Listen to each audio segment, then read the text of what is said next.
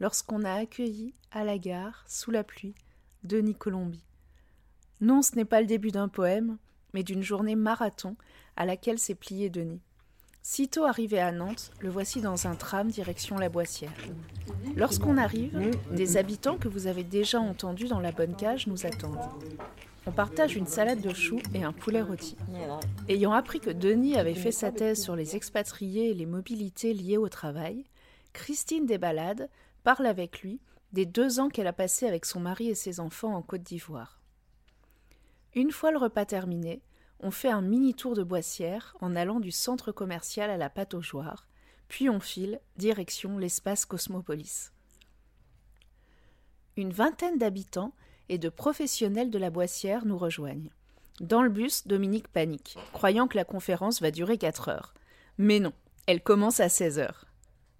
Pendant une heure et demie, Denis Colombi explique avec conviction et clarté le propos de son livre Où va l'argent des pauvres? Il évoque la démarche à l'origine du livre, les présupposés et idées préconçues qui structurent nos idées de ce que les pauvres font de leur argent, la réalité des contraintes pesant sur les budgets gérés à l'euro près, et surtout, tout au long de l'intervention, une conviction de ce que les enquêtes sociologiques apportent à notre compréhension de la société.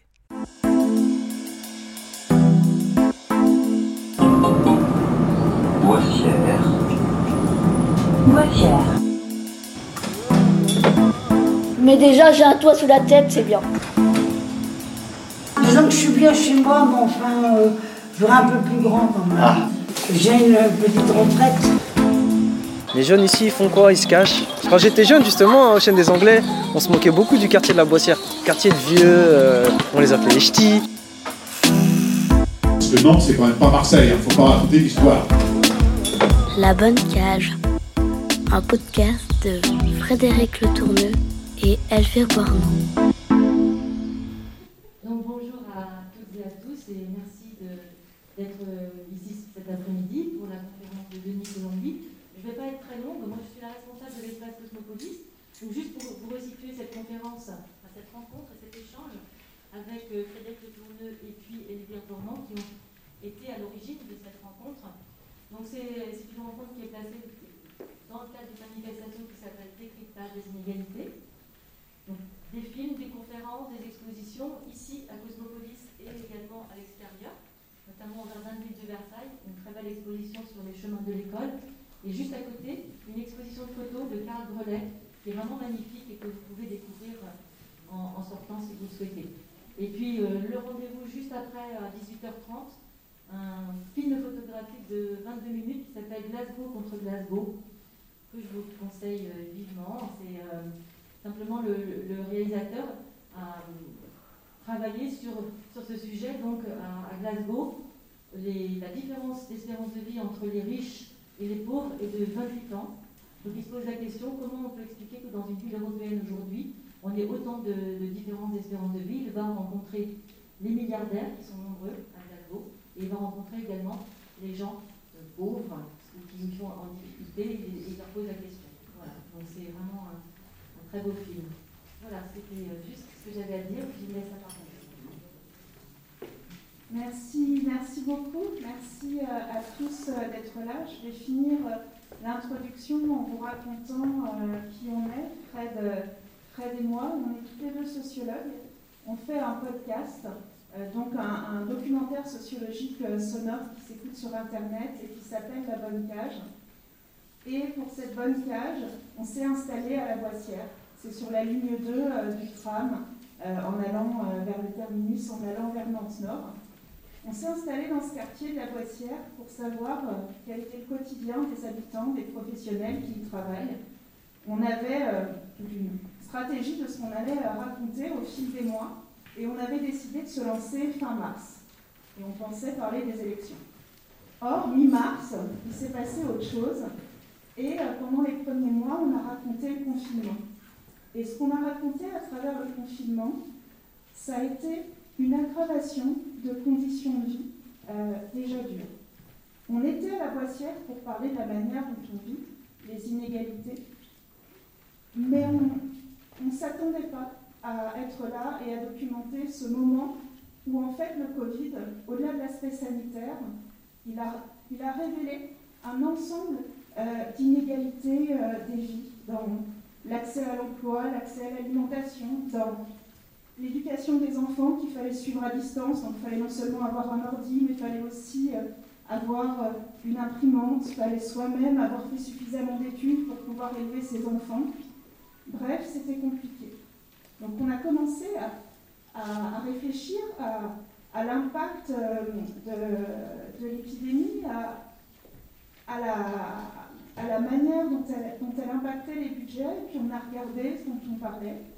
Et puis euh, le Covid a passé, on en a été euh, à l'été, et à la fin de l'été, il s'est passé deux choses.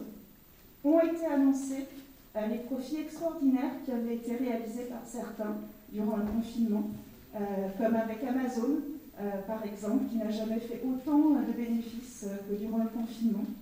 Et puis aussi a été discutée la prime de rentrée scolaire. On ne parle pas du tout des mêmes sommes, mais on a passé beaucoup plus de temps à aller regarder ce que les personnes avec de petits revenus faisaient d'une prime de rentrée que ce qu'un grand patron euh, va faire euh, de son argent. Donc on a eu envie d'en savoir plus, de discuter la manière dont on regarde l'argent et dont on pense qu'il faudrait aller regarder et vérifier ce que ceux qui n'en ont pas font du peu qu'ils ont. Et c'est pour ça euh, qu'on est ensemble aujourd'hui et qu'on accueille Denis Colombi à propos de son livre On va l'argent Et ce livre, au départ, c'est un billet de blog. Ça fait euh, de nombreuses années euh, que Denis tient un blog, un blog où il éclaire différents sujets sociologiques. Et donc, pour rentrer dans le vif du sujet, je voulais, je vais dire tu comme ça, je ne me dirais pas attention, pense à dire vous. Donc, comment comment t'en es venu à, ouvrir euh, ce blog, à, partager sur la sociologie, en discutant de sociologie avec des gens euh, qui en font pas? Euh, Alors, j'ai ouvert le blog qui s'appelle Une heure de peine en 2007. je l'ai ouvert parce que je ne savais pas trop quoi faire d'autre. Et c'est pas que je m'ennuie ou pas, c'est qu'une fois qu'on a commencé à, étudier la sociologie, à travailler dessus. Je venais de passer l'agrégation, j'ai commencé à enseigner. Et euh, ça me semblait naturel d'essayer en fait de. ça, se posait comme une évidence pour moi, c'est au fait de la sociologie, c'est pouvoir parler à des gens qui ne sont pas sociologues. Euh, si on a parlé quatre sociologues, quatre chercheurs, finalement, quel intérêt de le faire? Euh, Est-ce que ça mériterait seulement une heure euh, le titre, le nom du, de mon blog est une, citation de Émile Durkheim, qui est le fondateur de la sociologie allemande en France en particulier, qui disait, euh, nous que nos recherches ne vaudraient pas une peine si elles ne devaient être que spéculatives, si elles ne devaient pas avoir à un moment donné une application pratique, si elles ne devaient servir qu'à satisfaire une curiosité purement scientifique. Et euh, la sociologie, on ne peut pas, euh, comme d'autres sciences, face à la physique, à la chimie, à ce qu'on veut, on ne peut pas déposer des brevets pour à un moment donné euh, donner une utilité à ces recherches.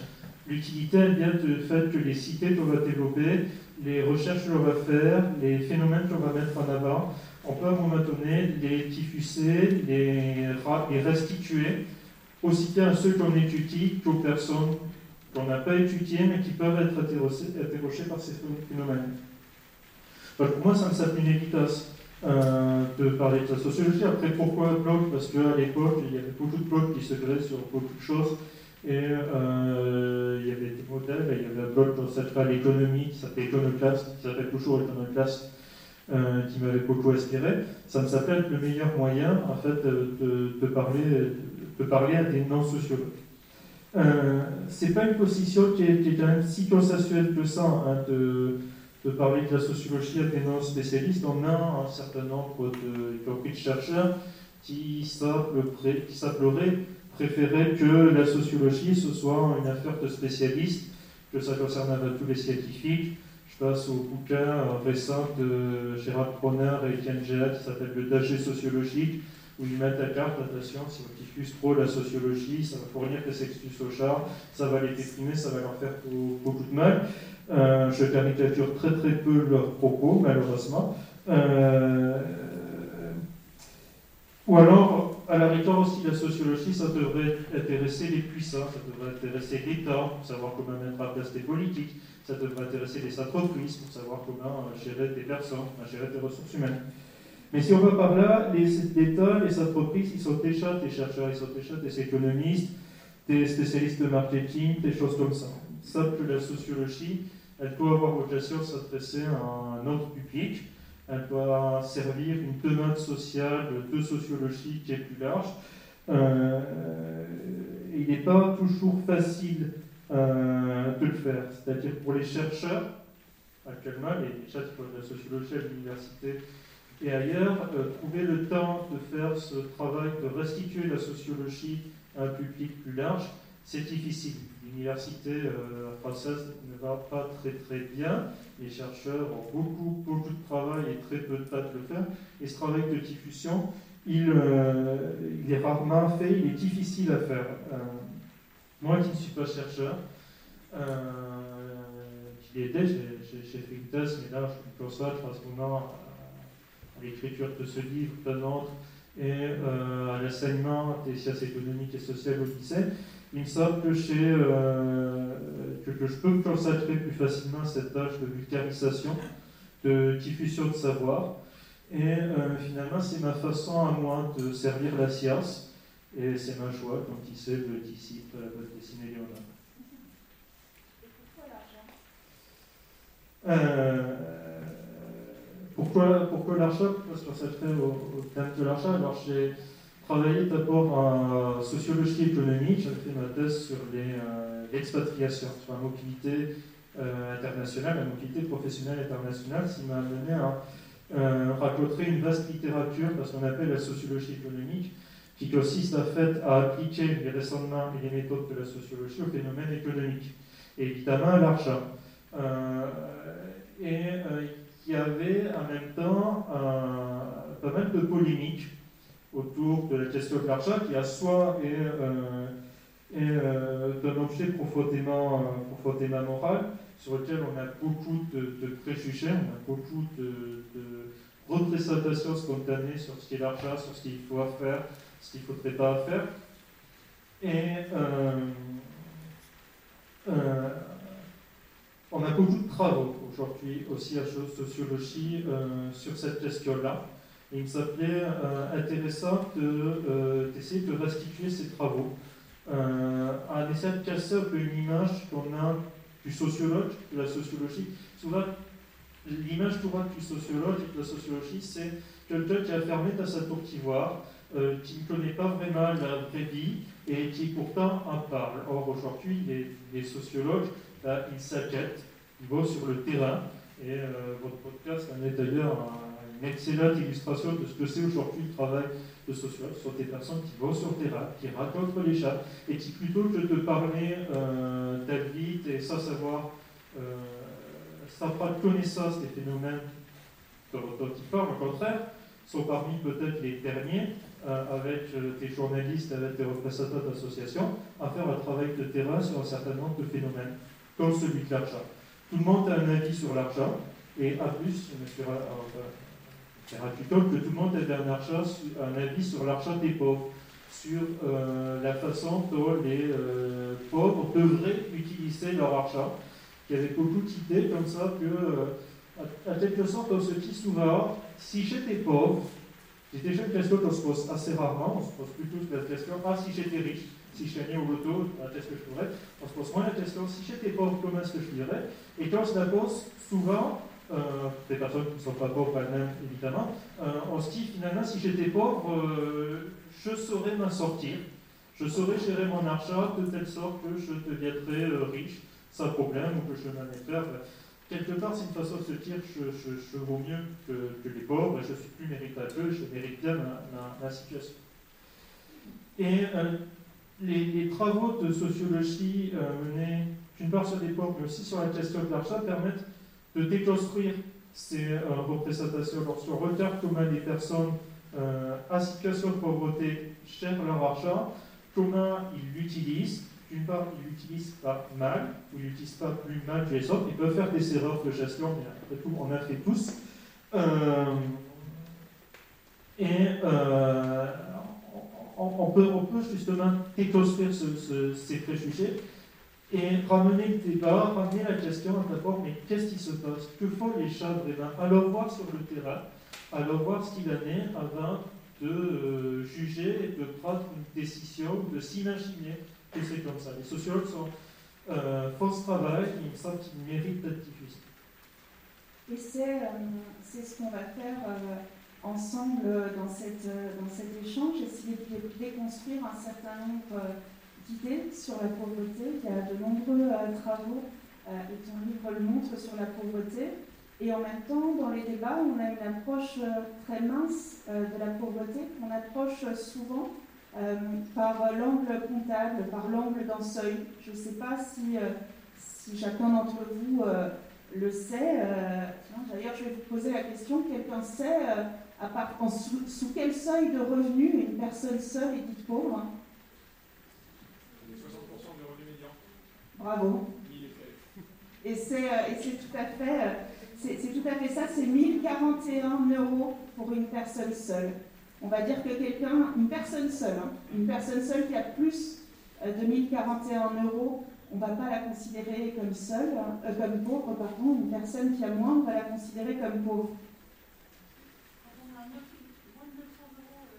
Alors, alors on est considéré comme pauvre. Et qu'est-ce que ça veut dire? Vous voyez la question Une fois qu'on a dit ça, on a tout et rien dit. On a fixé un seuil qui nous répartit la population, euh, là c'est les pauvres et là c'est les autres, mais on n'a rien dit de ce que révèlent les enquêtes de terrain, euh, de ce que c'est que vivre euh, en situation de pauvreté. Et justement, au-delà de cette définition, qu'est-ce qu'on peut, qu'est-ce qu'on peut dire de ces études pour décrire ce que c'est que d'être pauvre aujourd'hui? Alors, euh, déjà, sur, le seuil, je voudrais souligner qu'il a un intérêt, euh, il n'a pas un intérêt pour décrire. Euh, ça ne permet pas de décrire la pauvreté, évidemment, puisque si on a 1041, 42 euros, eh ben, on pas moins pauvre que si on en a 1040. En tout cas, la différence de 2 euros, elle va faire pas être fondamental, on ne va pas avoir une vie fondamentale.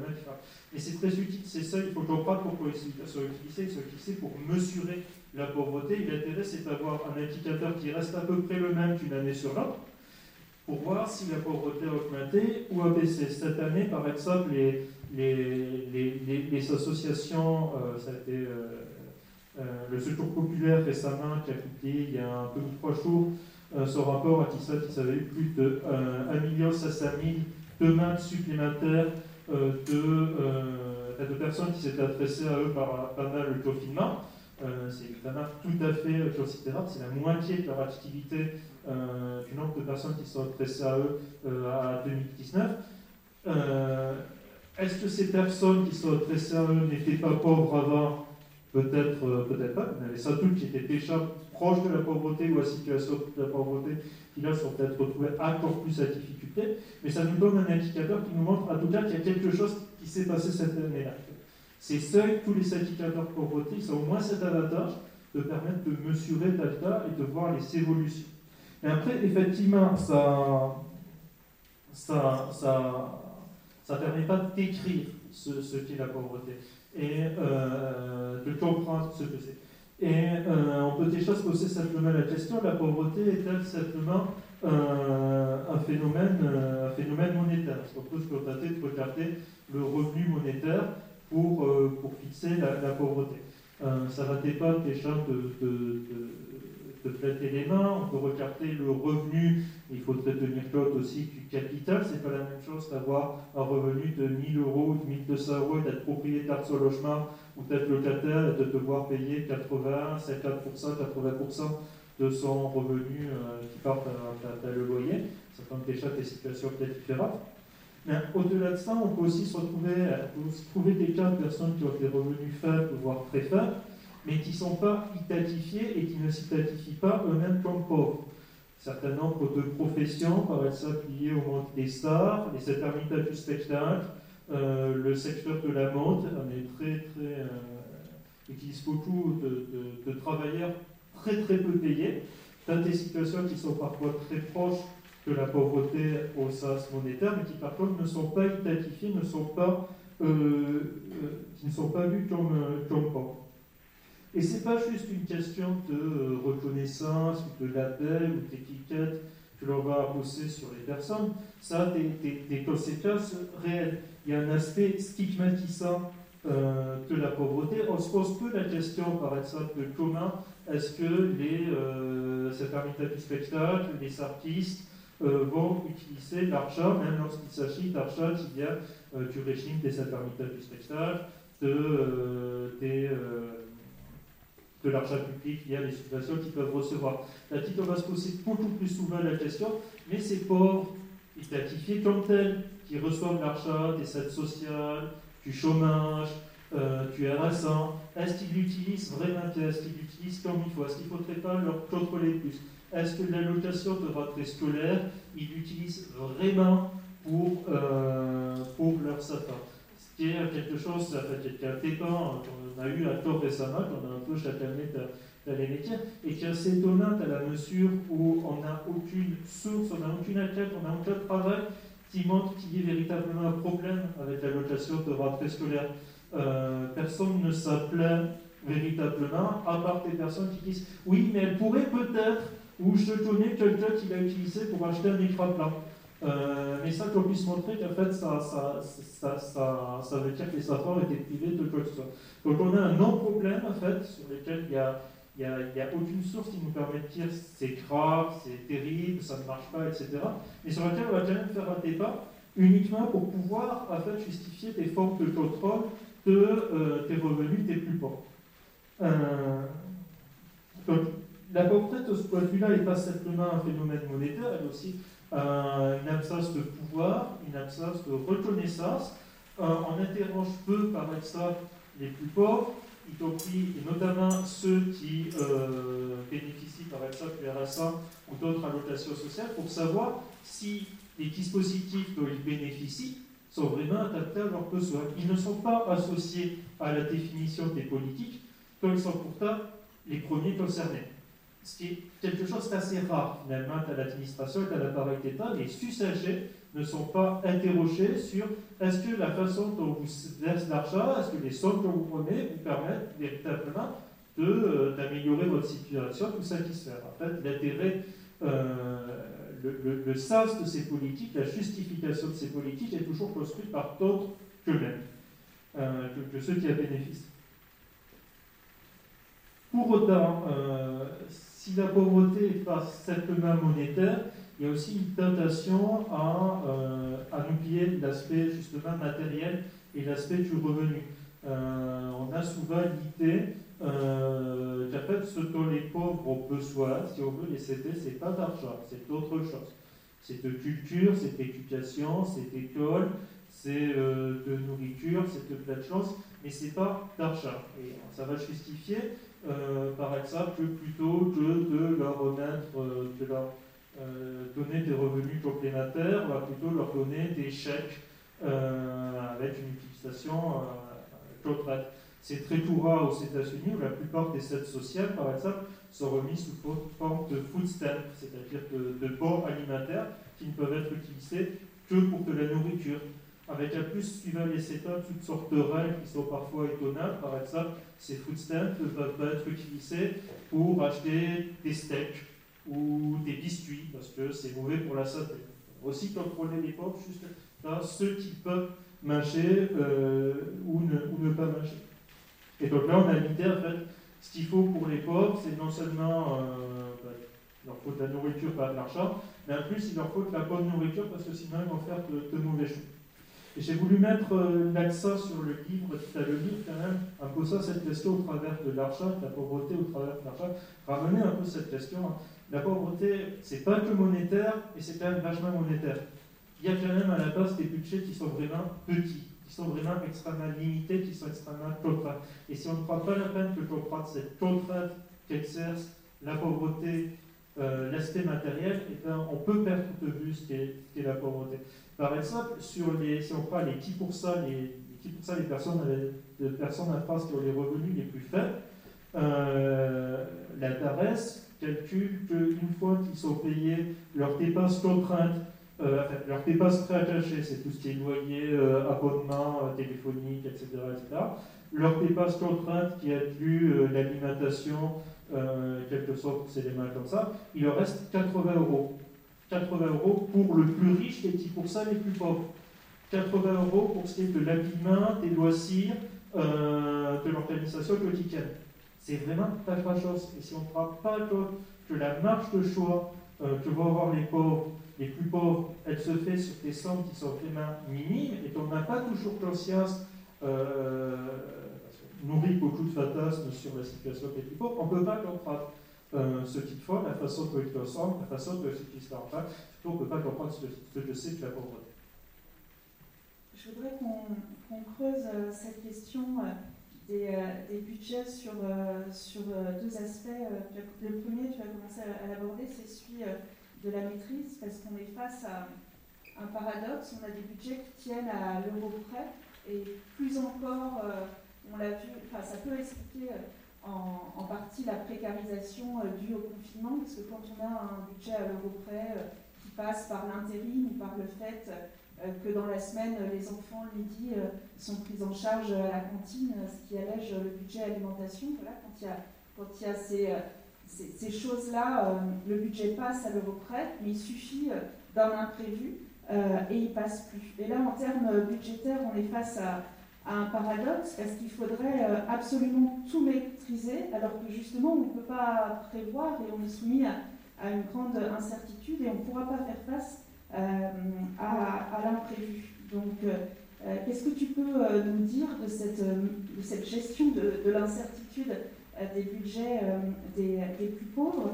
Et j'y ajouterais une question qui est née de nos observations à la Boissière. On a remarqué qu'à la Boissière, on a l'impression, en tous les cas, que les- que c'est surtout les, femmes euh, qui gèrent des budgets.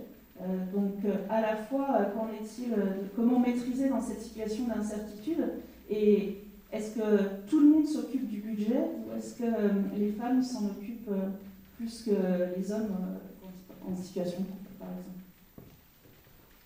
Alors, là, je commençais d'abord sur, sur la question de la, gestion.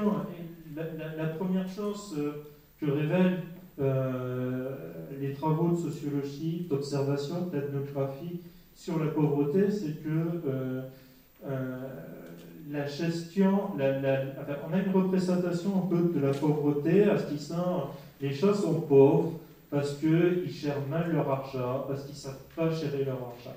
Et tous les travaux que j'ai lus euh, d'observation des comportements économiques des plus pauvres tendent vers la même conclusion. Ben, en fait, ils gèrent beaucoup leur argent, ils font d'énormes efforts pour gérer leur argent et souvent, euh, ils le gèrent peut-être mieux dans l'absolu, en tout cas de façon plus rigoureuse que des personnes avec des revenus plus importants. Euh, de nombreux travaux portant sur des quartiers euh, à difficulté montrent ben, qu'on a des personnes qui tiennent des livres de compte, qui notent chacune de leurs dépenses rigoureusement pour savoir ce qui s'est dépassé au cours du mois, au cours de la semaine, etc. S'ils ne se rencontrent pas beaucoup plus rarement dans des catégories plus aisées. Ce travail de gestion de l'argent, euh, ce que certains sociologues appellent money work, un travail de l'argent, est un travail en fait qui est euh, extrêmement, extrêmement important, extrêmement prenant. C'est prenant qu'une part parce que ça, ça demande beaucoup, beaucoup d'énergie, ça demande une rigueur, une rigueur assez, euh, assez importante. C'est prenant aussi parce que ça occupe l'esprit.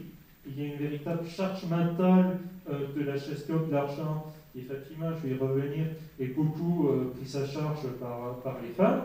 Euh, C'est-à-dire ça, ça, ça occupe l'esprit, c'est pas juste, euh, une façon de parler. On, a des, cas de personnes qui arrêtent de, dormir parce qu'elles sont dans une phase de problème d'achat. Et à un moment donné, on ne peut pas passer autre chose que j'ai pas assez d'achat sur compte d'appel, cette facture qui va arriver. Ce qui arrive beaucoup plus rarement lorsqu'on a des revenus euh, un peu plus confortables. Donc cette question de la gestion de l'achat, elle occupe beaucoup. Et puis c'est un véritable travail qui prend du temps. Je pense il y, a, un très beau travail que le collectif de sociologues, qui s'appelle le collectif Rosa Bonheur, euh, qui ont travaillé sur, euh, sur Roubaix et sur, euh, sur Lille, qui montre en fait des, des femmes justement qui, euh, euh, qui reconstituent tout ce qu'elles doivent faire pour récupérer par exemple euh, le RSA, les aides sociales, des choses comme ça, parce que euh, leur mari est au chômage, elles euh, ne peuvent pas travailler, elles peuvent s'occuper de ça, etc. En fait, elles passent des sœurs et des sœurs à aller d'une administration à l'autre, à faire la queue, à un tas, à remplir des dossiers, des choses comme ça. Ça prend un tas énorme, c'est un véritable travail. En fait, on a une représentation, et parfois on se dit, ah oui, ce sont des pauvres qui ne travaillent pas, et c'est des femmes qui sont au foyer qui ne travaillent pas. En fait, elles travaillent, c'est du travail domestique, qui n'est pas reconnu, qui n'est pas salarié, mais qui, en termes d'énergie, de temps, de disponibilité mentale, peut être absolument considérable. Euh, et ils travaillent à obtenir, à obtenir de l'argent. Je pense euh, également à, à, à Hector Paresson, euh, d'un sociologue malheureusement j'ai oublié le nom de la mais qui faisait la comparaison entre un travailleur, un, euh, euh, une euh, un membre d'une famille qui radicite euh, à, à, ses, à, ses, parents pour leur demander de prêter un peu d'argent, et puis une personne qui s'adresse à des administrations publiques et qui sait, en fait, c'est la même chose, ce sont des gens qui consacrent du temps, de l'énergie à obtenir, à sécuriser une source de revenus. Et on pourrait leur alléger ça de différentes façons. Euh, c'est effectivement, en tout cas, l'accord vous savez observer euh, à, à, la Boissière me semble tout à cohérent avec beaucoup d'autres observations ethnographiques qu'on va trouver dans d'autres quartiers, à d'autres époques, dans d'autres contextes, aussi bien en France qu'aux États-Unis. La gestion de l'argent dans les classes populaires, c'est d'abord une affaire, une affaire de femmes. C'est-à-dire c'est elles qui assurent à grande partie, la seule couple hétérosexuel, euh, qui assure la, euh, la, la, la, l'argent. Euh, alors, des choses, je trouve ça intéressant de le noter parce que euh, on a, euh, trouve beaucoup de représentations et de justifications, en fait, l'idée qu'il y aurait le cerveau masculin qui sera adapté aux tâches abstraites et au calcul, et le cerveau féminin qui sera adapté au aux, euh, aux, relations et aux soins des enfants, ce genre de choses. Bon, quand on se tourne vers les, les, les classes populaires, visiblement, le cerveau féminin il a l'air assez adapté à la gestion des codes et le cerveau masculin, par contre, qui est adapté à la gestion des choses, des objets, des machines. Et il s'agit de passer l'aspirateur ou de la formule de la vaisselle, que surtout, il est moins pressé. Euh, mais au-delà de ça, ça cette vision qu'on va raconter, elle découle d'une forme de, partage euh, de, tâches traditionnelles, qui veut que la gestion du foyer, finalement, soit confiée aux femmes, et la gestion de tout ce qui est à l'extérieur soit plutôt euh, confiée aux hommes, mais aussi de, stratégies euh, matrimoniales de, la part de, femmes qui se sentent dans une position plus fragile par rapport aux hommes d'une part sur le marché du travail, parce qu'elles ne sont pas forcément euh, de qualification et elles peuvent se trouver dans des espaces où euh, l'emploi pour les femmes est relativement euh, limité. Je passe à une, une, ethnographie qui avait été faite sur Elbeuf à Normandy, euh, ville industrielle, dont l'industrie avait disparu. Les, les arrivent encore à trouver de l'emploi sur des chantiers, sur des choses comme ça, mais les emplois pour les femmes, là, sur lesquels elles pouvaient prétendre, en fait, ça pouvait être beaucoup, beaucoup plus la difficulté. En fait, prendre en charge la gestion de l'argent dans ce contexte-là, pour elle, c'était façon de tenir les sommes, déjà euh, de euh, limiter certains excès euh, que peuvent avoir les sommes par rapport à leur usage de l'argent, pour payer la tournée au bistrot. Ce qui peut avoir un intérêt hein, euh, du, point de, de, du, point de, vue de, de ces sommes, puisqu'en fait, ils se reposent beaucoup pour trouver du travail sur le réseau, sur les copains qui à donné vont dire Ah, il y a un poste dans mon entreprise ou je peux te faire travailler au noir un peu sur tel chantier ou des choses comme ça. Ils ont besoin d'entretenir un réseau. Ça passe par exemple par payer sa tournée au bistrot, mais du coup, ça prive le, foyer de, ressources. Et les, femmes veulent garder cet argent pour elles, évidemment, et pour leurs enfants. Pour gérer ces difficultés, et là, la solution, c'est de prendre, se prendre cette D'autre part, elles sont aussi dans une situation de, faiblesse par rapport au risque de violence conjugale, euh, notamment avec des, des, qui parfois consomment beaucoup d'alcool. Et euh, tenir les cordons de la peau, certainement, c'est une façon de se protéger euh, de regagner un peu de pouvoir dans ce foyer dans lequel on n'en a pas tout. Et c'est un moyen en fait de tenir une situation de pauvreté, puisque elle-même, faute d'accès au marché du travail, faute d'accès à l'emploi, euh, ne peut pas, en quelque sorte, faire autrement que de gagner ce pouvoir dans la gestion de l'argent. Et dans, ce budget contraint dont tu nous expliques que c'est un vrai travail au quotidien euh, de, de tenir, euh, comment on peut expliquer alors qu'il puisse y avoir des coups de folie, euh, s'acheter un écran plat, euh, jouer au loto alors qu'on n'a pas d'argent, voire fumer des cigarettes alors qu'on n'a pas de sous? Enfin voilà, je, prends à dessein des, exemples assez différents finalement de ce qu'on pourrait appeler un, coup de folie. on revoit aussi cette position morale hein, sur la manière dont les, les dépenseraient mal leur argent. comment tu Comment on peut expliquer justement ce qu'on pourrait percevoir comme ces dépenses non, rationnelles pour le coup? Alors, je propose de, partir de tes exemples. La, consommation de cigarettes. Effectivement, les, catégories populaires, et notamment les chômeurs, les personnes les plus à difficulté, s'avèrent aussi être celles qui fument le plus, qui consomment le plus de tabac. Et on pourrait se dire, ben oui, c'est irrationnel, ça coûte cher de fumer, euh, ils sont des budgets qui sont faibles, euh, c'est bien la preuve qu'ils ne savent pas se tenir, qu'ils ne savent pas faire d'efforts, qui, euh, méritent en quelque sorte euh, leur pauvreté. S'ils savaient arrêter de fumer, eh ben, ils ne seraient pas Et en fait, lorsqu'on se tourne vers une description un peu plus fine de pourquoi les gens fument dans ces situations-là, lorsqu'on leur pose la question, je leur demande de l'expliquer, lorsqu'on observe aussi ce qu'ils font, on se rend compte qu'il y a plein de bonnes raisons de fumer. Euh, c'est loin d'être un comportement irrationnel. Euh, c'est un moyen, par exemple, de gérer le stress, de gérer le ta vie. On n'a rien d'autre à faire. C'est plus facile, quelque part, de s'arrêter de fumer lorsqu'on a un emploi, lorsqu'on a une occupation, lorsqu'on peut faire autre chose que de passer à la cigarette. Euh, c'est un dernier plaisir qu'on va s'accorder. C'est dur d'être pauvre, c'est dur de se priver de tout. Et euh, se dire qu'on a au moins un petit plaisir dans la vie. Euh, la cigarette, c'est cher, mais en fait, ça reste relativement accessible. Euh, c'est un moyen aussi de s'accorder quelque chose, de ne pas vivre simplement dans une vie qui est faite entièrement de contraintes, mais se dire, voilà, moi, au moins, j'ai au moins ce petit plaisir que je me fais. Euh, c'est un moyen de garder des liens de sociabilité avec les autres, parce que la cigarette, c'est quelque chose qu'on se, donne, qu'on s'échange.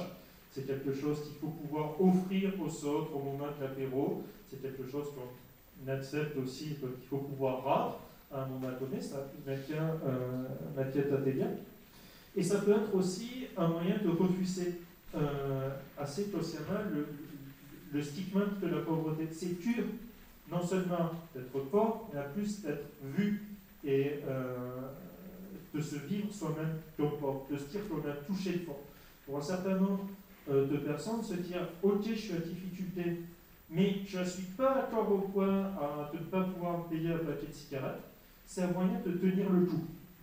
Et euh, je passe notamment dans la, la jet dont je parlais tout à l'heure sur Elbeuf, où on a des, personnes qui fument des, des cigarettes poussues, c'est-à-dire des paquets de cigarettes, là où tous les autres fument des, euh, euh, plutôt, fument des cigarettes roulées à la main, qui ils s'achètent des filtres par paquet de 200 au, au euh, magasin à, à au supermarché à Patout du quartier, et qui disent aux sociologues, ben, en fait, nous, on n'en est pas encore au point des autres, de, ceux qui ont vraiment touché le poids, ils sont pas de fumer ces mauvaises cigarettes, nous on est juste un peu au-dessus. Et en fait, à se sacrifier un peu, à sacrifier, ils sacrifient, ça, leur coûte cher de, de, de, ils arrivent à se maintenir au moins symboliquement par rapport à eux et par rapport aux chefs qui sont autour d'eux, au-dessus de la ligne des plus à difficulté. Évidemment, ça va pouvoir être critiqué, ça va pouvoir être reproché par d'autres personnes qui vont pouvoir leur dire oui, mais si vous étiez, étiez vraiment pauvre, vous ne fumeriez pas euh, des cigarettes, vous feriez assez fort. Et ces personnes qui portent des critiques, elles sont loin dit que les personnes qui, euh, qui fument des cigarettes roulées plutôt que poussues, elles sont proches. C'est par rapport à elles euh, qu'on veut Et dans ce cadre-là, en fait, euh, la cigarette devient presque un bien de première nécessité. C'est quelque chose qu'on va avoir peut-être plus de mal que d'autres activités à pas donner. C'est un moyen de tenir le coup de la pauvreté. Et alors, ce que je propose, c'est d'inverser la causalité. Ce n'est pas les chats sont pauvres parce qu'ils fument et ils savent pas se tenir, ils savent pas se contrôler. C'est les chats euh, fument parce qu'ils sont pauvres. Si on veut qu'ils fument moins, il faut faire en sorte qu'ils soient moins pauvres. Et ce que je veux faire comprendre, et j'essaie de faire tout, tout, le livre comme ça, le livre, je n'ai pas passé pour apprendre des choses aux personnes qui vivent la pauvreté. Je pense qu'elles savent ce que c'est et que je n'aurai pas trop de chance à leur apprendre là-dessus. Par contre, ça me rend ça tout à l'heure. Mais pour essayer d'expliquer à des gens qui sont peut-être euh, plus proches de la situation, voire au-dessus, qui ne connaissent pas la pauvreté, leur dire, leur adresser ce message, en fait, si vous étiez pauvre, si vous étiez à la place des pauvres, vous consommeriez comme eux. Vous feriez les mêmes choix qu'eux. Parce qu'en fait, d'une part, la façon dont ils consomment, les choix économiques qu'ils font, leur sont imposés par la pauvreté. Et d'autre part, ils sont des consommateurs comme nous. Ils ne sont pas meilleurs, ils ne sont pas non plus plus mauvais. Le fait de, euh, par exemple, quelque chose qui est beaucoup reproché dans des reportages à des chapeaux, c'est ah oui, ils sont pauvres, mais ils sont un écran plat. Ils sont achetés des écrans plats. Ou ils sont pauvres, mais ils sont un smartphone. Ou ils sont pauvres, alors euh, c'était, ils sont pauvres, mais ils sont des baskets euh, chères, etc., etc. Pour chacun, chacune de ces types de consommation, en fait, si on regarde pourquoi les chats les sont, on se compte qu'ils répondent aux mêmes échantillons et au même type de consommation que euh, à peu près tout le monde? On a des écrans-là parce qu'on a besoin, on a donné d'avoir des loisirs, parce qu'on achète des baskets à ces safas parce qu'on veut les protéger de la pauvreté, parce qu'on ne veut pas qu'on se mange à l'école, parce qu'ils ne sont pas des baskets, ils ne sont pas des vêtements à la vente. On a un smartphone, parce que vivre aujourd'hui sans smartphone, c'est extrêmement compliqué. Euh, on en a besoin. Bah, le confinement a montré qu'on pouvait en avoir besoin simplement pour que les SAFA suivent euh, les, cours à l'école. On en a besoin pour rester en communication avec les proches. On en a besoin parce que c'est le meilleur moyen pour avoir euh, une connexion Internet, un bénéficiaire des Wi-Fi gratuits. Et puis si on achète un ordinateur, qui coûte déjà pas forcément moins cher, et qui surtout n'est pas mobile, on ne pourrait pas se connecter au Wi-Fi gratuit qu'on peut trouver dans des centres commerciaux ou autres. Donc en fait, euh, c'est à la fois la pauvreté qui explique ses choix, et d'autre part, c'est des choix que tout le monde fait. Les pauvres ressemblent comme tout le monde. La seule différence qu'il y a, c'est qu'ils sont pauvres.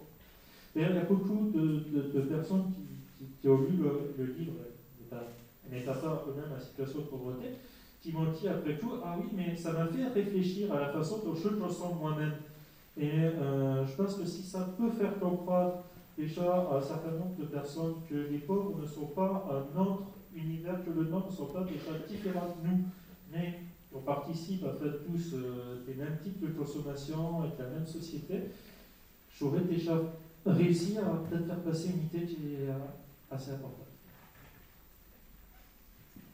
Et alors, euh, un autre axe fort de, ton livre, hein, notamment quand tu cites guerres immeubles, tu vas peut-être nous en dire deux mots, mais le fait que la relation d'assistance dans laquelle on, on place les, les pauvres à travers les prestations sociales, etc., c'est euh, une façon de les contrôler. Tu écris à maîtriser l'argent des pauvres, c'est contrôler les gens. Enfin, Est-ce que tu peux expliciter euh, ce lien? Oui, bien sûr. Il y a, beaucoup d'attention. Le, le, livre est parti de, ces propositions politiques que euh, on aiderait. On mieux les pauvres à leur versant, leur versant pas d'argent, mais à leur versant des chèques, D'autres avait été proposé pour euh, la prime de Noël. Euh, dans le Rhône, c'était plutôt de leur, plutôt de leur donner de l'argent liquide, on va leur donner des chèques cadeaux qui sait pour des jouets pour les safas, voilà, pour, éviter qu'ils l'utilisent pour faire autre chose, parce que ça serait même terrible s'ils l'utilisaient pour acheter un marché ou pour payer des factures ou des choses comme ça. C'était aussi pour la prime de. Euh, on propose ben, plutôt la verser aux écoles plutôt que euh, de la verser aux familles, euh, parce que sinon ils doivent acheter des sétrapes avec, ou des multimédia, ou des ordinateurs. Ça n'a apparemment aucun rapport avec l'école. Le, le, raisonnement ne s'applique pas toujours, pas toujours très, très cohérent. mais on veut contrôler comme ça la l'argent des pauvres, on veut décider pour eux euh, la façon dont, dont ils sont.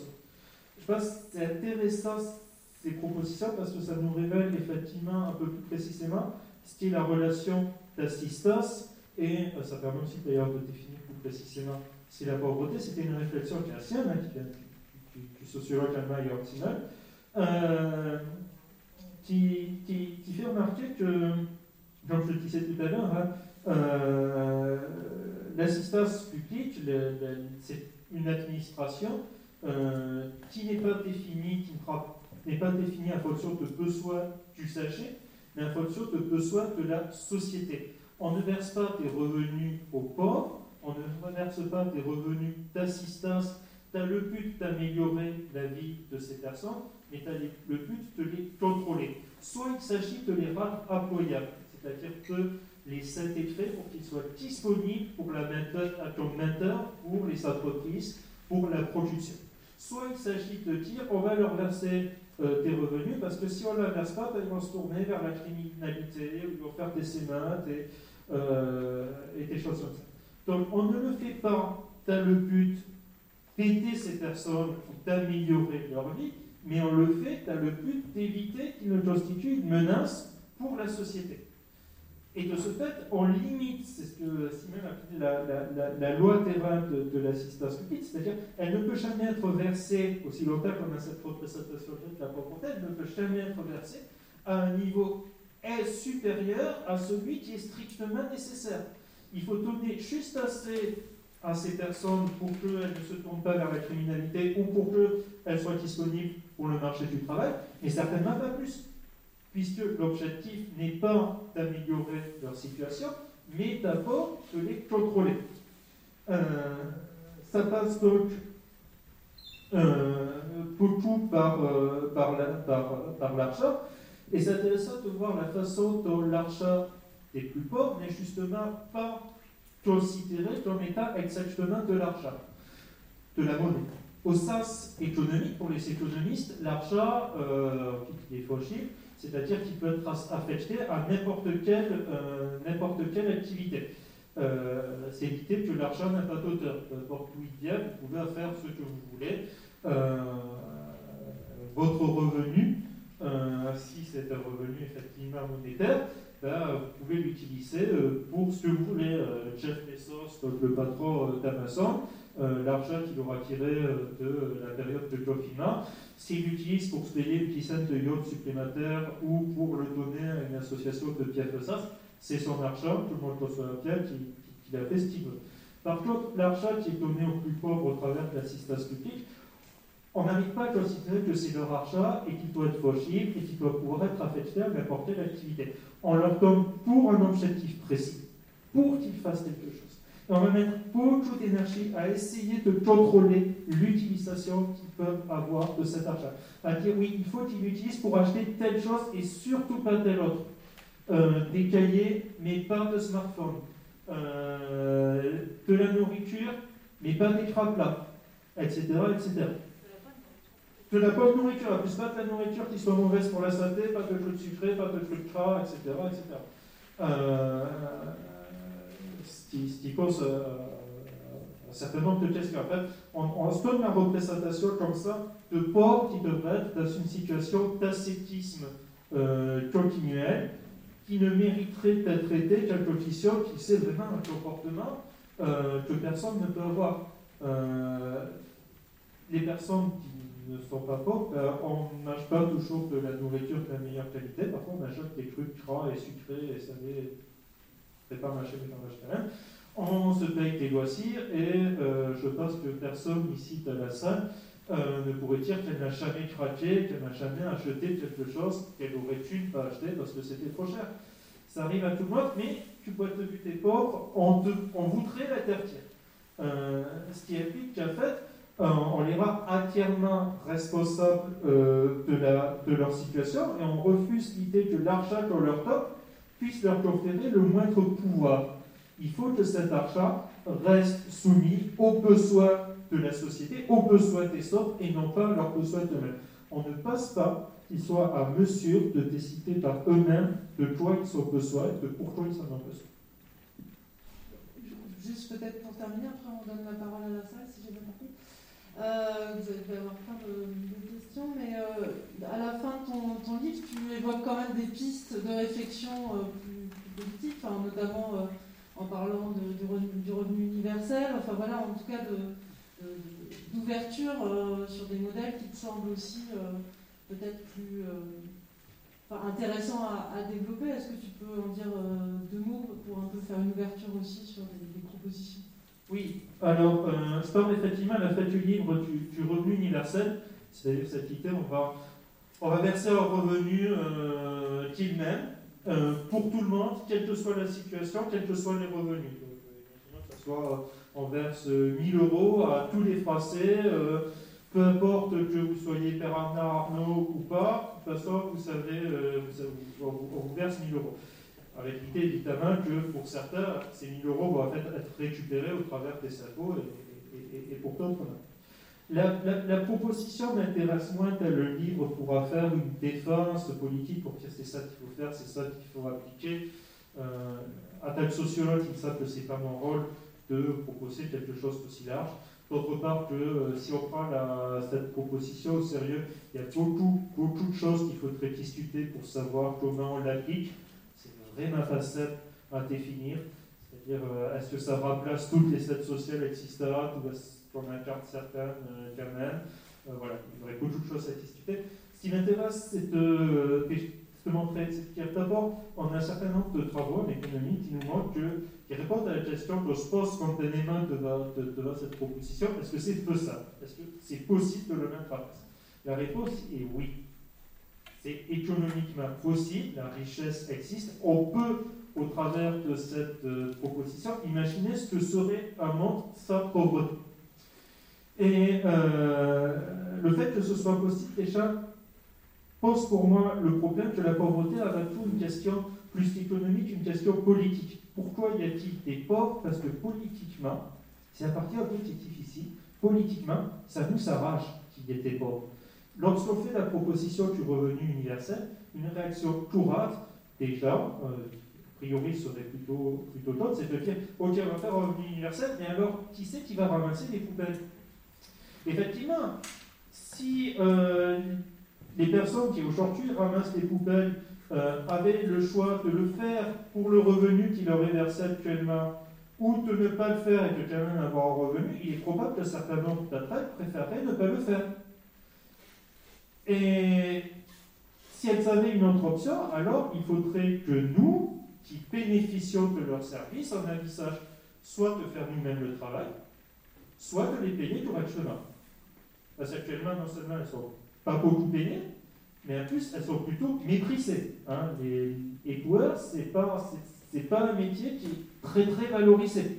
Alors que, incontestablement, en termes d'utilité, euh, ça doit être des métiers les, plus utiles, enfin, on aurait le plus de mal à se passer. Parce qu'il y a une crainte des éboueurs, on se rappelle assez rapidement que c'est difficile de vivre, de ça leur travail. Et donc, le fait que euh, qu'on se dise comme ça, ah, ben, si qui va ramasser les poubelles s'ils ne sont plus là pour le faire C'est que quelque part, on bénéficie de l'existence d'une pauvreté et d'une menace de la pauvreté pour bénéficier d'un travail à moindre coût, qu'on peut appeler de l'exploitation, au sens le plus, le plus simple qui soit, c'est-à-dire que la richesse des riches est constituée pour partie de la pauvreté des pauvres, que les deux sont profondément liés là-dessus.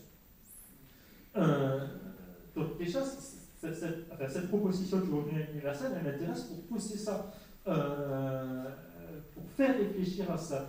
Nous bénéficions du travail des pauvres et nous en bénéficions à moindre coût parce qu'il y a cette menace de la pauvreté. Et cette menace verra faire à la fois infamant et difficile matériellement de la pauvreté. Et ensuite, euh, tu as, as, des, propositions euh, que je sais pas, je n'ai pas un plat secret pour régler le problème de, de, la pauvreté. Certaines personnes ont à faire, donc je vais revoir ta le mais il y a au moins une, des propositions qui me semble euh, importante. Euh, un ensemble de travaux, toujours en sociologie, mais aussi en économie, dont ceux de notre prix Nobel d'économie française, à nous, a, Esther Tuflo, et de son mari Zanachi, qui, montre en fait que la meilleure façon de réduire la pauvreté, c'est à de donner de l'argent. Ça, ça, peut être complètement trivial comme idée. Pour que les gens soient moins pauvres, il faut leur donner de l'argent. Ça marche. Mais en fait, ça n'est pas parce qu'on a beaucoup de résistance à cette idée. Ah, mais si on donne de l'argent aux pauvres, euh, ben, ils vont l'utiliser alors pour s'acheter euh, des là pour s'acheter de la drogue ou, euh, ou, des choses comme ça. Et lorsque la chose été datée, notamment dans des pays à développement, sur des personnes dans des situations de pauvreté parfois assez importantes, il y a eu des, cas aussi dans des pays, euh, on a donné de l'argent à des personnes qui étaient toxicomanes dans des quartiers euh, ravagés par le trafic de drogue, et on se rappelle que lorsqu'on leur donne de l'argent à liquide, tu caches, que font ces personnes? Il y a deux solutions. Soit on leur donne trop peu et elles s'améliorent leur situation, elles vivent mieux, elles se nourrissent mieux, elles s'habillent mieux, elles sont en meilleure santé, elles n'ont pas de la pauvreté, mais elles se sentent mieux, objectivement, enfin subjectivement aussi d'ailleurs. Et si on leur donne suffisamment, ce sont des personnes qui vont créer des petites entreprises, qui vont lancer des petits commerces qui autrement étaient inaccessibles. Ça, ça. Euh, donner l'accès à l'argent est la meilleure façon que l'on ait, pour l'instant, de lutter contre la pauvreté. Soit ça améliore la vie des personnes, soit si ce sont des sommes euh, suffisantes, ça peut leur permettre euh, de se lasser. Ils ne vont pas forcément tous devenir milliardaires, euh, mais un certain nombre d'entre eux vont pouvoir lasser un commerce, lasser une activité, peut-être passer un diplôme que pour l'instant ils n'ont pas le temps de passer, améliorer leur situation et se mettre sur un chemin qui va les conduire vers une sortie de, la pauvreté. Ça peut se faire par un revenu versé euh, inconditionnellement, ça peut être parfois l'accès à des prêts à taux zéro, c'est le principe du microcrédit. Euh, ça peut être des prêts garantis par l'État, on pourrait imaginer ça pour euh, un certain nombre de, de personnes en France de donner accès à un petit capital euh, euh, via un prêt qui serait, qui, par l'État. il, y a, plein de choses comme ça qu'on peut envisager, à part à cette idée-là qu'il n'y a pas de risque à confier de l'argent aux plus pauvres, parce que ils ne s'en serviront pas mal, ou plutôt pour le dire mieux, il y en aura peut-être parmi eux qui feront des erreurs, et c'est des erreurs que tout le monde fait. Ça ne feront pas plus que la moyenne.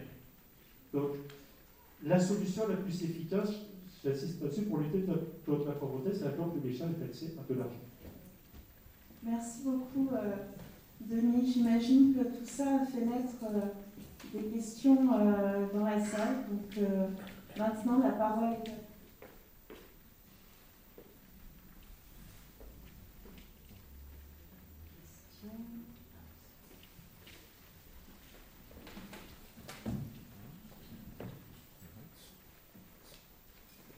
pas, c'est pas évident de, commencer, d'être le premier, intervenant à l'extérieur.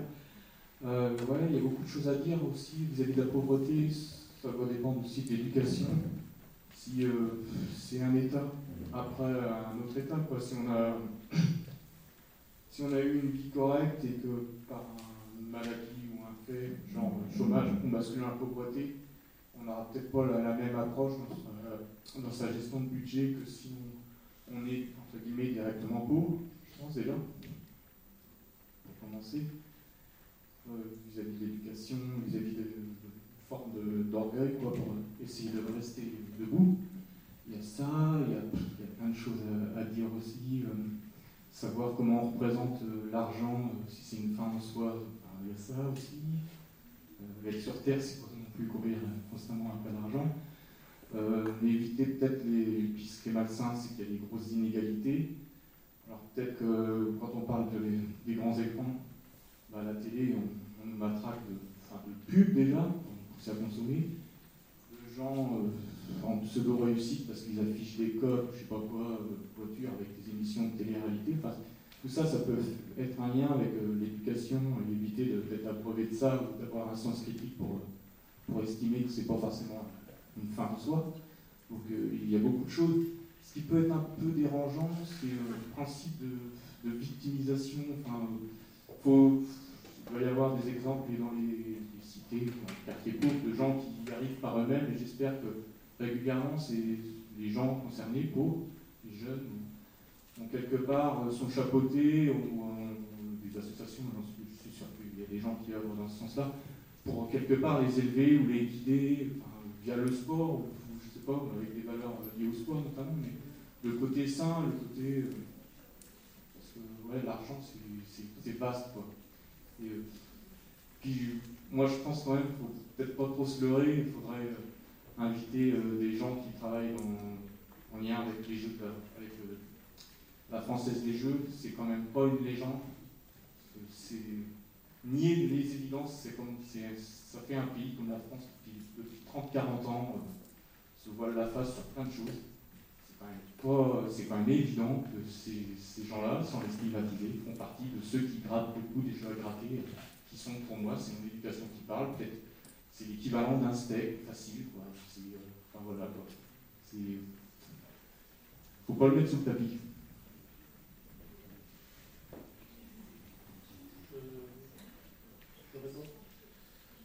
Euh, alors, je ce que vous voulez dire, euh, sur, les choix à gratter, justement, euh, je pense que c'est pas justement qu'une question d'éducation, ça nier qu'il y ait des questions d'éducation. Euh, c'est la sociologie, c'est des jeux de disposition. Il y a aussi une, une situation qui s'impose aux gens. jouer à des jeux à gratter, par exemple, c'est effectivement plutôt les classes populaires et les plus pauvres qui échouent statistiquement, hein, très clairement. Euh, ben, quelque part, c'est aussi que euh, rêver d'être riche quand on est déjà aisé, c'est moins courant finalement que lorsqu'on est plus pauvre, euh, lorsque c'est le seul moyen, le seul moyen d'y avoir accès vous, savez parler des, valeurs du sport et tu utilisais le, le, sport pour, essayer de, canaliser les énergies, tu étais des, personnes à, sa, sortie. Je trouve ça intéressant parce que quand on, voit, quand on regarde les, simplement les footballeurs à France, ils viennent beaucoup de, classes populaires. Et euh, il faut réfléchir à, pourquoi c'est surtout dans les classes populaires qu'on va recruter des, des sportifs n'est pas parce qu'ils ont une, disposition sportive, génétique, héritée ou quoi que ce soit. C'est parce que fondamentalement, la carrière sportive, elle est extrêmement risquée. Pour quelques footballeurs qui gagnent énormément d'argent, vous en avez beaucoup qui ont des revenus beaucoup plus modestes, et puis vous en avez beaucoup qui commencent une carrière et qui ne vont pas plus loin. Parce qu'il y a une blessure, parce qu'il s'avère qu'il faut commencer très tôt, il s'avère qu'ils ne sont pas assez beaux au moment, où les, choses se jouent. C'est extrêmement risqué. Lorsque vous avez le choix comme un jeune garçon ou une jeune fille, entre une carrière extrêmement risquée dans le sport, mais potentiellement très très rémunératrice, et une carrière qui n'en est pas vraiment une, et l'accès au marché du travail avec des revenus extrêmement faibles et un fort risque de chômage, bah, c'est assez, c'est plus intéressant, on va avoir plus de personnes qui vont choisir la carrière sportive. Si vous êtes un jeune homme ou une jeune femme euh, né dans une famille euh, qui a de l'argent, qui va avoir accès à des diplômes plus élevés euh, que vous êtes euh, euh, que vous avez de bonnes chances ou type de retraite à une grande école d'avoir un emploi stable. Ben, finalement, le choix de la carrière sportive, il est moins intéressant. Le risque est le même, mais la comparaison entre les deux options n'est pas le même. Ça explique qu'on est plus en recrutement dans les classes populaires. Je pense qu'on gagne vraiment à ramener ça euh, au niveau des conditions concrètes de vie des, individus pour comprendre leur choix. Il y a l'éducation qui joue. Il y a aussi simplement une matérialité de la pauvreté qui fait qu'on va avoir plutôt de place à faire certains choix que d'autres. Et il ne s'agit pas de victimiser les personnes, il s'agit de les comprendre. Euh, il s'agit de comprendre ce qui se passe. Il ne s'agit pas de nier. Il y a des pauvres, qui, euh, des personnes en situation de pauvreté, qui font des, des, des, qui ont des consommations qui peuvent s'appeler complètement aberrantes. Je passe un exemple que je prends dans le livre, c'est euh, un américain qui est du social Desmond, qui étudie pauvreté, la pauvreté de la vie de Milwaukee, une femme qui s'appelle la reine, euh, qui euh, un jour, elle va prendre tous ses revenus de l'assistance publique et à un repas, elle va les consommer entièrement, elle va s'acheter du homard, elle va s'acheter de la tarte au citron, elle va s'acheter balsamique, elle aboutit tout ça à un seul repas pour euh, l'anniversaire de la mort de son, euh, de son mari. évidemment, c'est, on peut se dire, mais qu'est-ce qu'elle fait? Pourquoi elle fait ça? D'ailleurs, le sociologue lui dit, mais, mais, mais, pourquoi tu fais ça? Et elle lui répond assez, assez euh, sincèrement, mais parce que je peux. Parce que de toute façon, je pourrais me, forcer à, à, économiser mon argent comme un témoin et témoin privé. Au final, j'ai 60 ans, 67 ans, je crois, je vis seul, c'est un mon euh, la vie est dure, j'ai souffert toute ma vie. Bon, maintenant, j'ai bien le droit de me faire euh, ce, plaisir-là. Euh, c'est une façon de gérer la, pauvreté. Il ne s'agit pas de, dire qu'elle est victime, au contraire, elle est très active dans ce qu'elle fait. Elle est parfaitement consciente de ce qu'elle fait. Elle est parfaitement consciente qu'elle va passer plus d'un mois après à avoir faim, à se nourrir avec l'équivalent des restos local qui va pas très, très efficace. Mais c'est un choix qu'elle fait, et je pense que ce choix, si on était à sa place, si on était dans, sa la situation où elle est, euh, on serait nombreux à faire un choix équivalent, parce qu'en fait, on le fait déjà. On a des coups de folie par moment, quand même. Et euh, on peut le comprendre. Je ne dis pas que c'est bien, je dis que ça se comprend, et que cette effort de compréhension, cet effort d'empathie peut peut-être nous permettre de mieux comprendre la société et le comportement de cette Merci pour euh, cette euh, très très belle intervention. Euh, je voudrais apporter un témoignage justement sur le fait que être pauvre, c'est un vrai travail, ça prend la tête. Et non pas pour moi, je suis tutrice de, mon fils qui est adulte handicapé. Donc moi, je comprends bien les choses, j'ai un très bon niveau scolaire, mais je dois m'occuper de ces papiers. Et je vous assure que par exemple, les relations avec les caisses d'allocation familiale, c'est cauchemardesque. C'est-à-dire que je ne, je ne vois pas, j'ai d'ailleurs écrit il y a quelque temps à, la directrice en disant la façon dont les gens étaient traités, euh, c'était vraiment. Parce que tous les gens qui, qui, ont affaire à la CAF, la plupart du temps, c'est qu'ils sont plutôt en difficulté, ceux qui ont besoin d'y aller. Alors vous vous présentez à la CAF, d'abord, il faut prendre un rendez-vous sur Internet. Donc, il faut déjà pouvoir se débrouiller. Il faut un smartphone. Voilà. Donc, il faut prendre rendez-vous. Ensuite, vous arrivez là-bas. Vous devez taper. On vous envoie par SMS ou par mail un numéro de code que vous devez taper en arrivant. Et moi, souvent, j'arrive en avance. Donc, euh, je, je vois les gens. Donc, il y a des gens qui sont quasiment en situation de maîtrise, mais qui sont là, qui arrivent, qui sont incapables de faire les choses. Donc, ensuite, on les appelle pas, s'ils sont pas je veux dire que, et, ça, et sans arrêt, sans arrêt, on vous relance comme si euh, vous étiez en, situation, en toujours demander des choses auxquelles vous n'avez pas droit. Et ah, sans arrêt, sans arrêt, on change les choses, donc il faut que vous preniez rendez-vous parce que vous ne pouvez pas téléphoner. Euh, et, alors je dire que ça, c'est vraiment non seulement un vrai travail, parce qu'il faut sans arrêt se déplacer, mais que ça prend la tête. Et ça prend la tête. Moi, je comprends bien les choses, donc il n'y a aucun sujet, mais les gens qui sont en petite situation, je trouve que c'est euh, vraiment euh, absolument. C'est indigne, indigne pour les gens concernés, absolument. Et l'autre chose, alors maintenant, ça c'était un témoignage, mais par ailleurs, votre intervention m'a beaucoup, beaucoup intéressée en disant que les gens pauvres, ce avant tout dont ils ont besoin, c'est d'argent. Voilà, pour vivre. Euh, j'ai eu l'occasion, euh, en tant qu'élu, il y a quelques années, de mettre en place la carte blanche pour la culture euh, à Nantes. Et on a eu énormément de discussions dans notre secteur sur le fait que c'est la culture qui va sauver les gens, qui va les sauver de la pauvreté. Comme un peu, vous avez dit, le sport. Hein et, je pense qu'il faut, ça, il faut vraiment le redire, le redire, le redire, parce que ce n'est pas la culture qui va sauver les gens pauvres. Enfin, me semble-t-il. Euh, oui, je, je, suis effectivement d'accord, il ne suffira pas de, de, donner accès au théâtre, au musée ou autre, pour que les gens sortent de la pauvreté. Si c'était le cas, ce serait merveilleux. Euh, malheureusement, qu'il faut comprendre, c'est que ça ne veut pas dire qu'il ne faut pas avoir une politique culturelle, y compris d'accessibilité, de rendre plus accessible à tout le monde, musée, théâtre, euh, culture, etc. Mais il faut le faire alors avec, exemple, qu'il faut le faire pas avec l'objectif de sortir les chats de la pauvreté parce que ce sera déçu. Par contre, oui, permettre aux chats d'accéder à la culture, c'est bien à soi. Et ça retombe de la valeur aussi à la culture ou au sport comme état des activités qui ont une valeur à soi et pas simplement une valeur d'éducation ou d'élévation euh, des plus pauvres. Ça s'adresse à tout le monde.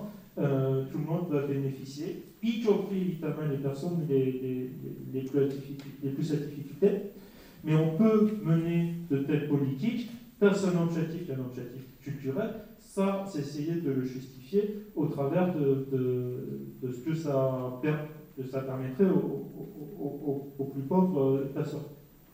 Sur ce que vous avez témoigné auparavant, je vous en remercie sur les difficultés d'accès euh, à la carte ou d'autres choses comme ça, il me semble important de souligner qu'on a, euh, face à, d'autres pays aussi, il y a eu un rapport récemment à Suisse là-dessus, euh, un problème du non-retour aux, aux aides sociales. On a des personnes qui auraient droit au RSA, à d'autres aides sociales qui ne les demandent pas et qui toquent parce que c'est compliqué, parce que c'est parfois honteux, parce qu'on se sent mal de le faire, parce qu'on n'est pas au courant, parce qu'on n'est pas informé, parce que les démarches sont effectivement extrêmement lourdes, extrêmement compliquées, et des personnes, euh, des personnes qui n'y ont pas le droit. Et ça, là-dessus, pourquoi est-ce que c'est aussi compliqué? Parce que le plus souvent, on a peur que si ça devient plus simple, il y ait des personnes qui obtiennent ces aides sociales sans les mériter, qui en profitent, qui fraudent, etc. Il y a de la fraude. Euh, à, euh, aux aides on le sait. C'est euh, pas beaucoup par rapport à, par exemple, la fraude fiscale des plus riches. Là-dessus, il y aurait peut-être des priorités auxquelles on peut réfléchir.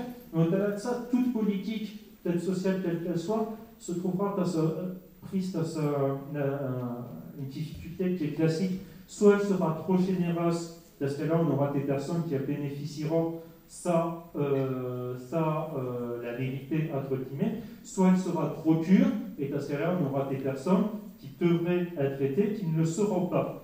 Euh, c'est le cas de toute mesure en fait, de justice. C'est la même chose avec, avec les tribunaux. On sait très bien que soit on mettra trop de personnes à prison, soit on n'en mettra pas assez.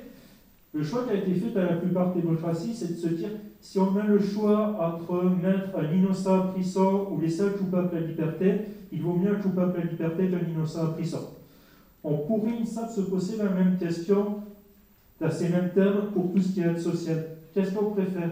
Qu'il y ait une personne euh, qui peu soit l'aide et qui soit privée d'aide Ou est-ce qu'on préfère qu'il y ait une personne peut-être mérite un peu moins d'être traité, mais qui soit quand même été. Est-ce qu'on préfère qu'il y ait un fraudeur ou qu'il y ait un non-retour La question est évidemment politique. Je pense que ma préférence entre les deux suffisamment claire, mais il semble que chacun gagnerait à se poser cette question en plan politique. Euh, bonjour, oui. Euh, ça rejoint également à la question des services publics. Euh, on a entendu ces derniers jours une proposition qui est de faire payer un forfait aux personnes qui iraient aux urgences et c'est pas suivi d'hospitalisation, ça, je trouve que ça rejoint un peu euh, plusieurs choses que vous avez abordées. Euh, déjà le fait de faire croire que c'est une, solution égalitaire, alors qu'en fait quand on a une mutuelle d'entreprise, ce genre de choses ne sera pas impacté. Et la deuxième, je trouve que c'est aussi un procès d'intention euh, de gens qui abuseraient. On part du principe de l'abus. et moi, ce que j'ai du mal à comprendre, c'est comment, on peut, des, politiques, des décideurs peuvent penser ou faire croire que, que c'est quelque chose qui pourrait soit améliorer la situation des gens, soit la situation de l'hôpital public, euh, alors qu'on sait pertinemment que personne ne va euh, aux urgences pour le plaisir, attendre 8 heures, euh, alors que s'il y avait d'autres, de l'argent qui était mis dans d'autres choses, dans des maisons médicales ou d'autres solutions, on n'aurait pas aux urgences, à retrouver des urgences qui effectivement coûtent plus cher que la médecine de ville. et c'est vrai que voilà, je trouve que c'est l'actualité, elle m'a vraiment fait penser à plusieurs choses que vous avez dites. Merci. Euh, alors effectivement, ça, ça, ça, ça rejoint des, choses techniques. Et là, je pense que je me suis posé la même question voyant cette proposition. Je me suis dit, mais qui a eu cette idée? Comment on en est venu là Et je pense qu'en fait, euh, ce que je vais dire ne va pas faire plaisir à certains de, mes collègues. Je pense que c'est un excès de la passée économique et que parfois certains décideurs feraient mieux de s'intéresser à ce dit la sociologie là-dessus plutôt que l'économie. Parce qu'en fait, c'est l'application de principe, principe en économie qui est connu sous le nom de l'aléa moral, un principe qui vient du monde de l'assurance. Euh, on sait que lorsqu'une personne se sait assurée, par exemple, elle a tendance à prendre, on économiquement, euh, il est possible que lorsqu'on est assuré, on est tendance à, faire, à prendre plus de risques, puisqu'on sait qu'on a une assurance, donc que si on a un problème, on, on, sera protégé. Et donc les personnes non assurées vont avoir tendance à prendre plus de risques, il faut assurer à prendre plus de risques pour les assurances, c'est un vrai problème. Et en fait, on applique ça à, à, la synthèse qui ça, le problème c'est qu'on a trop de chats qui vont aux surchasses, elles sont engorgées, euh, et plutôt de se poser la question peut-être pourra augmenter les capacités, on va se dire il faut décourager les chats de venir. le problème c'est qu'ils se sentent trop protégés, donc on va les faire payer, c'est un moyen, c'est un forfait, euh, c'est le bonus-malus sur votre assurance auto, c'est la même chose. Euh, pour vous s'encourager à faire attention que vous conduisez, que vous ne preniez pas trop de risques en voiture parce que vous savez que si vous avez un petit accident, euh, vous serez indemnisé par, par, par l'assurance. Et pas compte qu'en fait le problème est très différent. Le problème, il est que la plupart des gens, euh, ils vont aux surchasses parce qu'ils ne savent pas ce qui se passe. Ils se sentent mal, ils ne sont pas capables d'évaluer. Euh, est-ce que je me sens mal parce que euh, j'ai un truc qui va passer bientôt et qui ne nécessite pas d'hospitalisation? Ou est-ce que j'ai besoin effectivement d'une hospitalisation? On n'est pas tous médecins. C'est pour ça qu'on a des professionnels qui sont formés à reconnaître ce, ce, ce genre de, de, de, problème, on appelle ça des médecins, et euh, on fait reporter le choix du tout sur les personnes. On applique mal, à faire les soutifs de la science économique là-dessus, parce qu'on ne croit pas science que la situation réelle des gens. Et peut-être qu'il aurait fallu d'abord inquiéter sur pourquoi les gens vont sur place, comment ils prennent leurs décisions, qu'est-ce qui se passe lorsqu'ils font un choix. Et je pense que ça montrerait des résultats extrêmement différents de ce qu'un certain nombre de décideurs peuvent imaginer, et que ça permettrait d'avoir une action euh, publique qui serait beaucoup plus efficace. Là-dessus, une fois qu'il y a un problème, d'aller savoir que l'on utilise pour régler un certain nombre de problèmes publics. Désolé pour mes collègues économistes, que j'aime beaucoup par ailleurs, mais je suis sociologue, j'invite aussi leur taper dessus.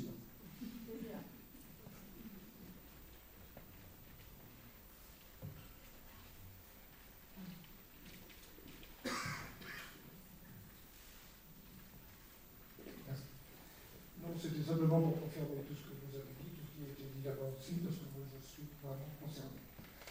Je suis je suis fumeur, et je confirme. Euh, pour la casse, c'est quelqu'un, je confirme aussi. Ben, merci beaucoup. Je vous rapporte là pour moi, d'avoir une confirmation comme ça, ça veut dire que je n'ai pas écrit que des bêtises. Et c'est vraiment très important. Je vous remercie. Est-ce qu'il y a d'autres questions?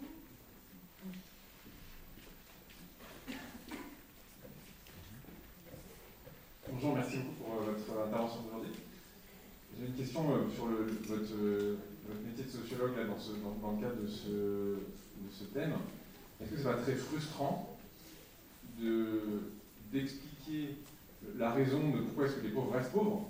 Parce que ce que vous avez l'air de dire, c'est que bah, pour que les riches soient riches, il faut la pauvreté des pauvres. Et, comme les gens qui font les lois, globalement, sont plutôt du côté des riches, qu'ils en soient conscients ou qu'ils utilisent l'hypocrisie de la moralité, de dire les pauvres sont pauvres parce qu'ils ne savent pas gérer ou parce qu'ils méritent, est-ce que c'est pas très frustrant de savoir que la solution, vous la, vous la connaissez, vous l'équitez, il faut plus d'argent aux pauvres, et que probablement ça va être très difficile à mettre en place, parce que ceux qui vont pouvoir décider de ce transfert de richesse sont les riches qui décident. Comment est-ce que vous, vous gérez, vous gérez au niveau euh, euh, sociologue qui fait que la partie descriptive, euh, le fait de dire je touche du doigt la solution, mais, la structure de la société me montre qu'il y a peu de probabilité que ça, que ça aille dans ce sens-là Alors vous savez, je, suis professeur et je suis sociologue, alors j'ai une certaine résistance à la frustration. Ça, va, ça va avec le métier. Euh, c'est évidemment, évidemment, toujours frustrant euh, de savoir que, de sentir qu'on a une analyse qui tient la, route, qui a du sens. Surtout, c'est pas mon analyse personnelle à moi, c'est vraiment. Euh, j'ai essayé de synthétiser le travail de beaucoup de chercheurs, mon travail de synthétiser des choses qui sont relativement consensuelles à, à, sociologie. si c'était si que moi qui parlais quelque part, ça, serait ça serait moins frustrant de savoir qu'on est quand même relativement nombreux à savoir ce genre de choses et que, que, les choses ne bougent pas. Euh, ben, c'est pour ça, fondamentalement, qu'on écrit des livres. Euh, D'une part, c'est une façon de gérer la frustration en donnant un tour, euh, un minima créatif, un minima produit à la fin. Et d'autre part, c'est espérer que euh, le, savoir de, de, de l'Otifus, euh, hors des murs de l'université, ça hors des revues de sociologie, aura peut-être la chance à un moment donné de toucher une masse de personnes suffisamment importante pour qu'une action se passe. Il y a une. C'est tellement caricatural pour un sociologue, je citais Karl Marx, mais euh, je vais, je vais quand même le faire. Il y a une remarque de, Karl Marx à un moment donné, euh, je ne sais plus la honnêtement, euh, qui dit à trop, voilà, la, force matérielle ne peut être abattue que par la force matérielle. L'État, la classe capitaliste ne seront abattues que par la force matérielle, pas par les cités, pas par l'analyse la, critique que, fait le, chercheur que c'est Marx, un des livres. Mais il ajoutait aussitôt, euh, la critique peut néanmoins euh, se transformer en arme à condition qu'elle soit saisie par les masses. C'est-à-dire à condition que, à son esprit des prolétaires, euh, la de la population peut-être, euh, se saisisse de ses savoirs et décide de lui donner la force matérielle qu'il a. Écrire des livres, diffuser, vulgariser, fermer cours, m'adresser à mes élèves, m'adresser à des étudiants, m'adresser à vous, c'est ma façon d'essayer de faire qu'il se passe quelque chose. Je pense que j'aurais pu faire autrement, hein. j'aurais pu devenir, je pourrais faire un militantisme politique, mais je suis assez peu euh, doué pour cela. Je pourrais euh, essayer dans une carrière politique aussi. Euh, je suis également assez peu doué pour cela, parce qu'à partir du moment où on pose la question, ok, mais qu'est-ce qu'on fait maintenant? Je ne suis pas sûr de pouvoir répondre.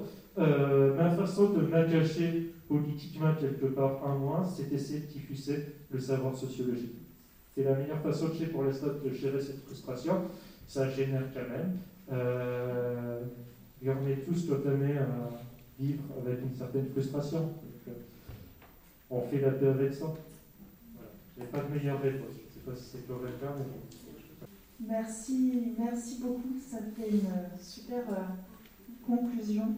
On va euh, vous inviter maintenant, pour ceux qui, souhaitent, participer à une séance de dédicace. Si ça vous a donné euh, envie euh, d'acheter et de lire le livre, euh, c'est possible grâce au, partenariat avec, la librairie Coiffard qui est là avec nous.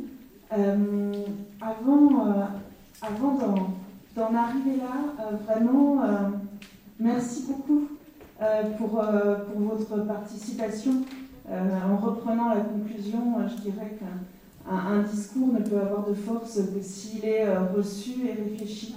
Euh, donc merci d'avoir été là. Et bien sûr, un, très grand merci à, Denis pour la clarté euh, de, son propos et son aspect à la fois riche et percutant. Et bien sûr, à vous de nous avoir donné l'occasion de faire cette table ronde. J'ai encore oublié quelque chose? Ah oui, j'ai oublié de parler de nous. Euh, donc, euh, c'est à chaque fois, je suis, euh, je suis une catastrophe. Donc, Fred, Fred et moi, on a, on a réfléchi à comment, comment prolonger cette question sur, sur ce que représentent pour nous les inégalités.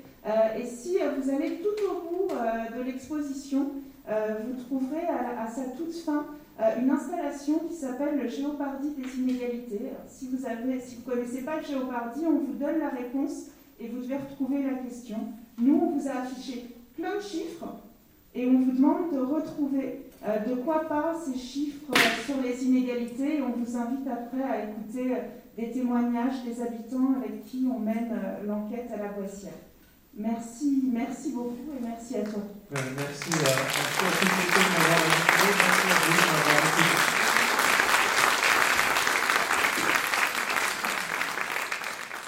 Ce samedi, quelque chose s'est passé. Le déjeuner, comme la conférence, a attesté des liens que l'on a progressivement noués avec les sujets de notre enquête. Plus encore, ce qui nous a touchés, c'est de voir se réaliser ce qui n'aurait pu rester qu'une intention. Passer par la sociologie pour raconter un état du monde et rendre les personnes dont on parle en capacité de réagir et de s'approprier ce savoir. La sociologie est un sport de combat, dit Pierre Bourdieu. Denis Colombi collectionne ces citations qui font de nombreuses disciplines scientifiques des sports de combat. Avec son livre, il est remonté aux sources. Comme nous l'ont montré les réactions des habitants à la suite de son intervention, Où va l'argent des pauvres est un manuel d'autodéfense. Denis Colombi a la générosité et l'humilité du passeur de connaissances. Il rend accessibles des enquêtes faites par d'autres. Plus encore, il les met en sens. À croire qu'un super-héros sommeille en lui. La Bonne Cage est un podcast sociologique écrit et réalisé par Frédéric Le Tourneux, c'est moi, et Elvire Bornan, c'est elle. Tous les quinze jours, on vous raconte le quotidien des habitants et des habitantes du quartier populaire de la Boissière, situé au nord de Nantes. En bolus, on vous livre l'entretien que nous avons réalisé avec un chercheur ou une chercheuse en sciences sociales. Cet épisode-là est un peu spécial car on a tout fait en un. L'occasion aussi pour nous de remercier très chaleureusement la ville de Nantes et Carole Reux pour l'invitation à venir présenter une installation Bonne Cage à l'espace Cosmopolis dans le cadre de l'événement intitulé Décrypter les inégalités. C'est jusqu'au 15 octobre à leur Corésie. Et nous, on se retrouve dans 15 jours.